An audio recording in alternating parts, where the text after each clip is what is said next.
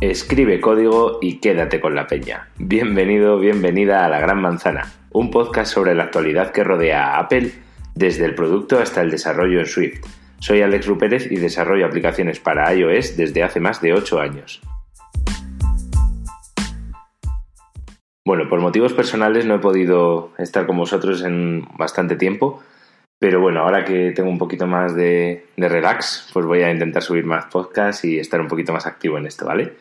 Eh, bueno, el motivo de este episodio, pues como sabéis, eh, ha sido la WWDC, que es eh, la Worldwide Developer Conference o WWDC de Apple, donde se presentan todas las novedades para este año y el que viene, prácticamente, en cuanto a software de Apple. Entonces os voy a contar un poquito desde el punto de vista del desarrollo, pero sin ser aburridísimo, ¿vale? O sea, un poco qué podemos hacer o qué podemos esperar de las aplicaciones que tenemos en el móvil pues para el próximo año. Lo primero que quiero empezar a comentar es que ahora las aplicaciones de iPad van a estar también disponibles para el Mac, si las preparas para ello. Entonces, esto significa que, un mogollón de aplicaciones que ya tenían una interfaz eh, muy amplia y muy cómoda para trabajar en el, en el iPad, pues las vamos a poder migrar fácilmente a, Mac y poder utilizarlas en el Mac. Además de que se podrán subir directamente como, como si fuesen, digamos, un solo, un solo ejecutable. Entonces funciona, se adapta solo a Mac, bueno, con unas pequeñas adaptaciones que hay que hacer. Y también vale para el iPad. Entonces esto abre un sinfín de posibilidades porque la verdad es que la Mac App Store estaba un poquito muerta. Entonces, pues nada, con ponerle un poquito pues la típica toolbar de arriba, eh, el control de teclas y sus menús y demás, pues el resto de la aplicación se adapta prácticamente sola. Por otra parte, también en el iPad eh, vamos a poder tener, eh, bueno, no es exactamente dos instancias de la misma app, es una instancia de la app, ¿vale? O sea, tienes abierta una app y abres otra vez esa app, ¿vale? Entonces puedes compartir, em, digamos, contenido haciendo drag and drop de una a otra y tienes abierta dos veces la misma app, digamos. El modo oscuro llega por fin al iPhone y nada, con unas pequeñas adaptaciones que en teoría hace automáticamente o a lo mejor tú quieres personalizar tu modo oscuro y le quieres dar unos colores concretos o una paleta de colores a tu aplicación en modo oscuro, pues simplemente eh, cuando el usuario elija que quiere el modo oscuro, se pondrá en modo oscuro tu aplicación y cuando quiera que sea modo claro, pues ya está, coge los, valores que tenía por defecto. También Apple nos ha regalado los SF Symbols, que es eh, San Francisco Symbols, como la fuente del sistema operativo, que básicamente son iconos para todo, un mogollón de iconos que nos puede valer para cualquier tipo de acción y complementarla. Si os fijáis en mi aplicación, por ejemplo, MadBike o incluso en Visual Code, todos los iconos que, tengo son de Material Icons, ¿vale? Que son los que proporcionaba Google, porque tenían un montón de recursos y yo soy, no soy diseñador, soy muy perro, entonces usaba esos. Ahora tenemos unos nativos, digamos, con un estilo puramente iPhone y nos los dan gratis y muy fáciles de manejar. Y se vienen los mapas con navegación indoor. No sé si habéis visto alguna vez en la aplicación de mapas, te metes en un centro comercial y tienes eh, como un detalle muy fino de cómo es el centro comercial por dentro, ¿vale? Pues ahora nos han dado los desarrolladores la posibilidad de en nuestra propia app integrar eh, mapas de interiores, ¿no? Entonces, bueno, pues a través de un GeoJSON, que es como una especie de coordenadas en un formato estándar, pues puedes definirte tu mapa interior, interno de algún sitio y ponerle capas encima, puntos de interés, lo que te interese. Todo esto se complementa bastante bien con, una vieja nueva funcionalidad que le han dado otra vez un poquito de amor, se llaman los iBeacons. Eh, son unos dispositivos Bluetooth que simplemente eh, emiten todo el rato. Estoy aquí, me llamo así. Entonces, em, tú como, como móvil, digamos, escuchas esos dispositivos Bluetooth, por medio de la fuerza de la señal eh, puedes detectar más o menos a qué distancia pueden andar y te ayuda a ubicarte en un interior o, por ejemplo, yo qué sé, te acercas a la sección de faldas de Zara y, te dice, oye, tienes un 2x1, ¿no? Por ejemplo, o te alejas y te dice, no te vayas, que te hago un descuento extra, por ejemplo, ¿no? Pues le han dado con una vueltecilla con la Bacon Identity Constraint, que es una forma de identificar eh, regiones de, de iBeacons que parecía un poco muerta esta API, pues le han dado un poquito más de cariño este año. También al, NFC, como sabéis, Apple Pay funciona por, proximidad, ¿no? Digamos, con el datáfono, metes la huella o la cara y, pagas. Teníamos una, una, API que era la NDEF, que es un tipo de etiquetas concreto de NFC que no valen prácticamente para nada, ¿sabes? pues ahora este año nos han dado el ISO 7816, ISO 15600, no sé qué, Felica, eh, MIFARE o MyFair, o no sé cómo se llamará, eh, Value Added Service, que son las BAS tags. Entonces, bueno, al final tenemos un poquito más de potencia en esto del NFC y podremos hacer cosas nuevas. También por ubicación o tiempo tenemos eh, sugerencias de eventos por Siri. Esto es, por ejemplo, si tienes eh, que has reservado un hotel y tienes que hacer el check-in, o tienes un vuelo y tienes que hacer el check-in 24 horas antes, o por ejemplo has alquilado un coche, eh, Siri te va a poder proporcionar, digamos, eh, ese recordatorio antes de tiempo de manera proactiva de, oye, que tienes un vuelo mañana y no te he visto eh, hacer el check-in, ¿estás seguro de que no quieres? Y te vas a la aplicación y lo haces. Todo esto de Siri, las sugerencias y eso funciona con Machine Learning, seguro que lo habéis escuchado, la inteligencia artificial, etc. Pues ahora nos han dado nuevas formas de utilizarla eh, con CreateML, que es una forma que tenemos los desarrolladores de crear eh, inteligencia artificial, digamos, o decisiones de, Machine Learning eh, de manera mucho más fácil. Entonces tenemos un detector de imágenes nuevo, tenemos análisis del lenguaje natural, pero con, con etiquetas, digamos, podemos buscar sinónimos, tenemos un clasificador de sonido, que es una pasada, o sea, tú pasas una grabación de audio y podemos aplicar inteligencia artificial sobre ese sonido y ver qué es o, qué has querido decir con eso. bueno, un montón de cosas, actividades de, de, tipo, sales a hacer deporte, ¿no? Pues se lo pasamos y podemos analizar esos datos y, bueno, no sé, recomendarte algo, por ejemplo. Entonces esto es muy potente y a ver qué hacemos con ello. Otro que me ha llamado la atención y que es súper fácil de usar es un detector de animaletes. Los, los, perretes, los gatetes, pues eso, nos han dado directamente una clase que se llama UN Animal Detector, que podemos detectar animales y, hacer lo mismo que si detectásemos una cara, ¿no? Entonces esto puede dar juego para filtros de Instagram para tu gato.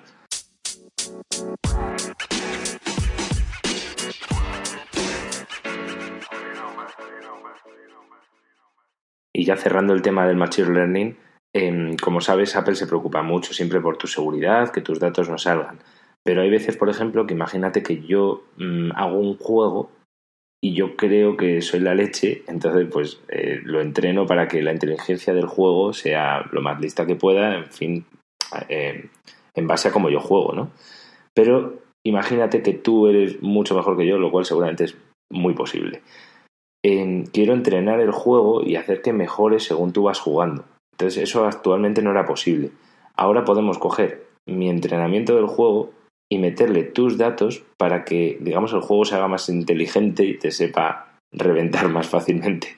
Entonces esto es muy útil y esto seguro que le van a sacar partido todos los desarrolladores. De la misma manera, no sé si habéis probado eh, a escanear un documento en la aplicación de notas de Apple Em, es la leche, o sea, detecta el documento, el bordecito, lo colocas, tal, y te hace como un PDF de todo.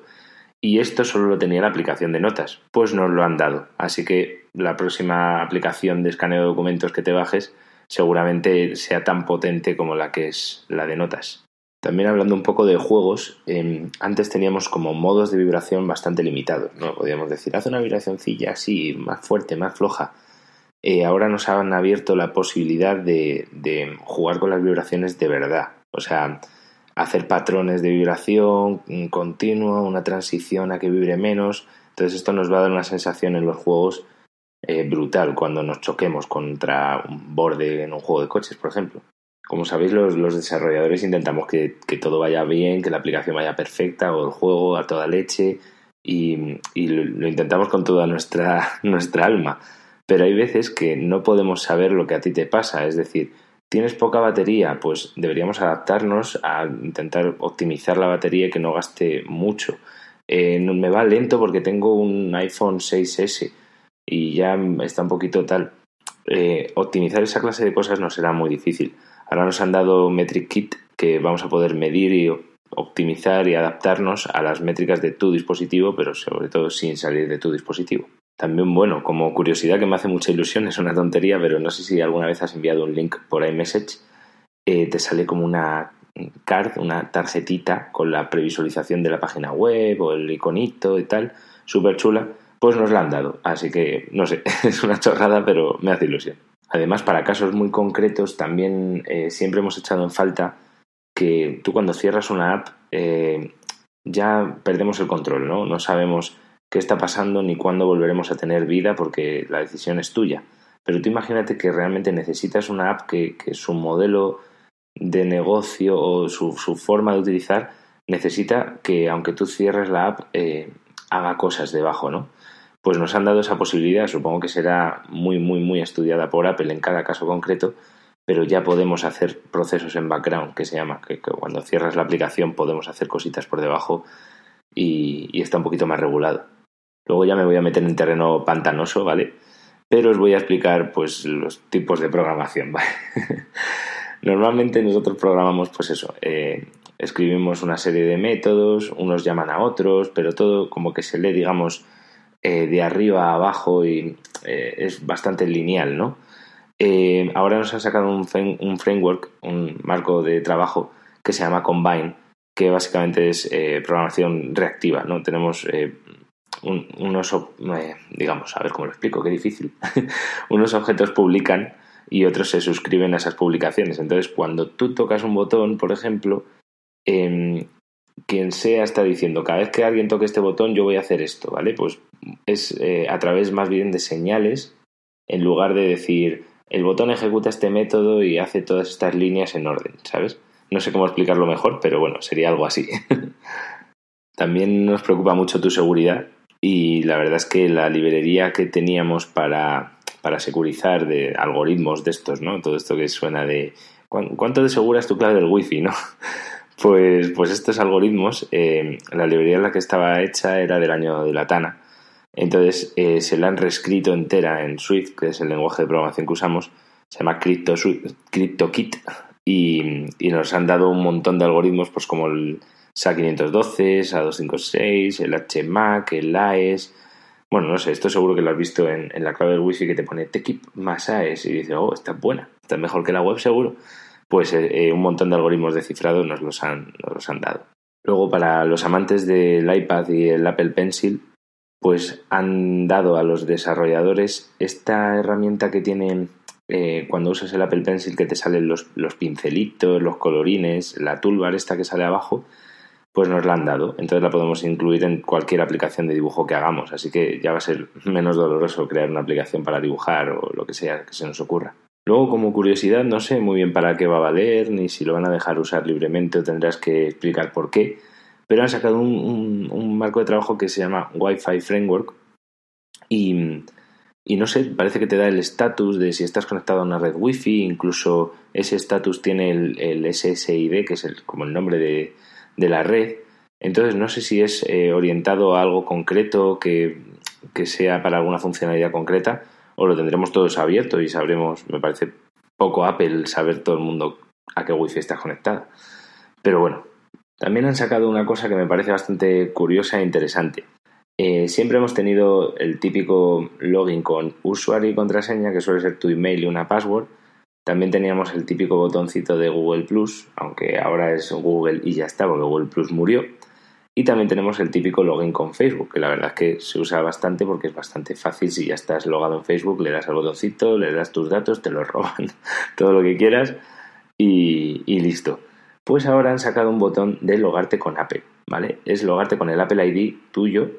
La diferencia está en que eh, nosotros no sabemos tu email.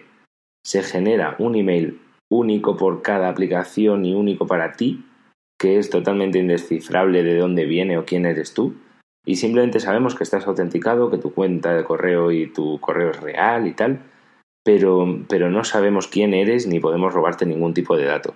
Esto lo empezaremos a ver en aplicaciones porque está para iOS, también está para web y por lo que he leído por ahí en Twitter también está para Android. Así que va a ser multiplataforma, entonces tendremos un tercer botón, igual que tenemos el de Google, Google y el de Facebook, tendremos uno de Apple. Y vamos por fin con las joyas de la corona. La realidad aumentada es una de ellas, sin duda. O sea, hicieron una demo que merece la pena que busquéis en, YouTube sobre Minecraft, ¿vale?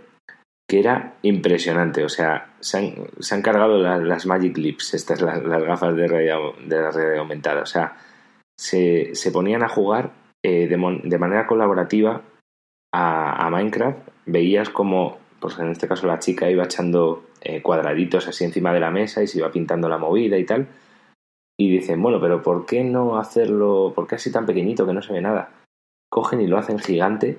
Entonces, una experiencia inmersiva en, el propio mapa de Minecraft que estabas dibujando en la mesa, pues se te, se te hace en tamaño real, te empiezas a mover por ahí. Eh, había dos con, con un iPad. El chico enfoca a la chica y está, o sea, pasa por delante y por detrás de los objetos virtuales de Minecraft, que es una de las novedades de ARKit. Eh, tira en el suelo y empieza a salir, o sea, a salir cosas del suelo, pero que miras y realmente te da sensación de profundidad. O sea, fue una demo impresionante. O sea, la del Lego del año pasado moló, pero esta ha sido impresionante. O sea, no he visto cosa igual. Entonces, bueno, pues lo importante es eso. El año pasado teníamos experiencias compartidas y persistencia de objetos. Este año han sumado la detección de objetos eh, de tal manera que si pones uno virtual a una distancia más corta del objeto real, este pasará por detrás y si pasa por delante del objeto virtual, eh, el objeto virtual no, tapará el objeto real. ¿Sabes? Que esto pasaba, por ejemplo, colocabas a tomar por saco un objeto virtual en realidad aumentada, pasabas por delante y ese objeto estaba delante tuya. Y eso era una sensación muy mala. Pues ahora se ha solucionado. Y esto ya me meto ya en fricadas máximas, pero es que es lo que más ilusión me ha hecho. Swift UI, ¿vale? Es una nueva forma de programar eh, las vistas de iPhone, iPad, tvOS, es decir, el Apple TV y WatchOS. Y también para Mac, o sea, vale para todo, ¿vale? Es igual que antes he contado lo de la programación funcional, etcétera, etcétera. Em, es de la misma manera, pero tú diseñas la vista con un iPhone de mentirjilla, digamos, colocas ahí el botón, colocas en no sé qué, y el código se te va escribiendo solo. O modificas el código en tiempo real y en la vista del lado derecho ves cómo cambia en tiempo real. También puedes verlo, por ejemplo, eh, quiero verlo cómo queda en un iPhone, en un iPad, en un Watch, en no sé qué. Y lo ves, o sea, ves todo en tiempo real, cómo lo vas cambiando y cómo queda y cómo fastidias y la lías, etcétera. Va a ser una forma impresionante de programar. Eh, cualquiera que esté pensándose si aprender Swift o no, mm, le recomiendo que aprenda Swift porque es el momento perfecto para aprender y va a facilitarnos la vida un montón. O sea, eh, cuando antes creábamos algo visual, digamos, pues normalmente o lo podrías crear con código, que era un poco tedioso, lo podías crear en un, en un archivo de, de, vista, pero el problema del archivo de vista es que cuando tienes un grupo de 30 desarrolladores que tocan el mismo proyecto, por ejemplo, em, hay conflictos, ¿no? En plan, yo he cambiado este botoncito azul, ya, pero es que yo le he cambiado la fuente de ese botoncito a no sé qué fuente, tal, pues a veces había liadas, conflictos y a ver cómo los resolvías, ¿sabes?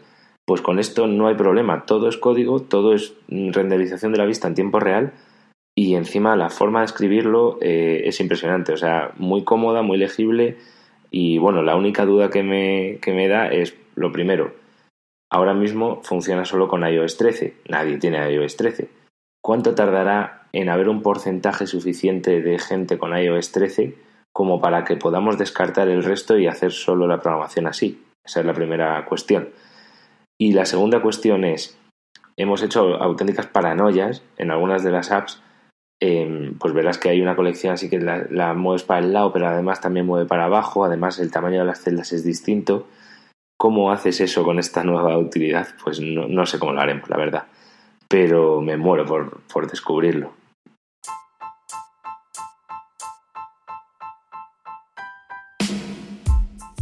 Y bueno, esto ha sido todo. Si, si, quieres un poco más de información, te puedes ver la keynote que está disponible ahí en, internet. Y si ya eres un poquito más desarrollador, pues te recomiendo la plataforma State of the Union, que es como la, la friki, y estuvo bastante chula y completa. Y nada, darle amor al podcast, si puedes difundirlo, eh, suscríbete o pon un comentario positivo que me va a ayudar a, llegar a más gente. Y nada, pues eso, estoy en, todas las plataformas de podcast, pues yo que sé, Apple Podcast, Spotify, Evox, eh, cualquier petición me escribes y hacemos un capítulo de lo que tú quieras, o si te apetece venir de invitado algún día, lo que, lo que quieras.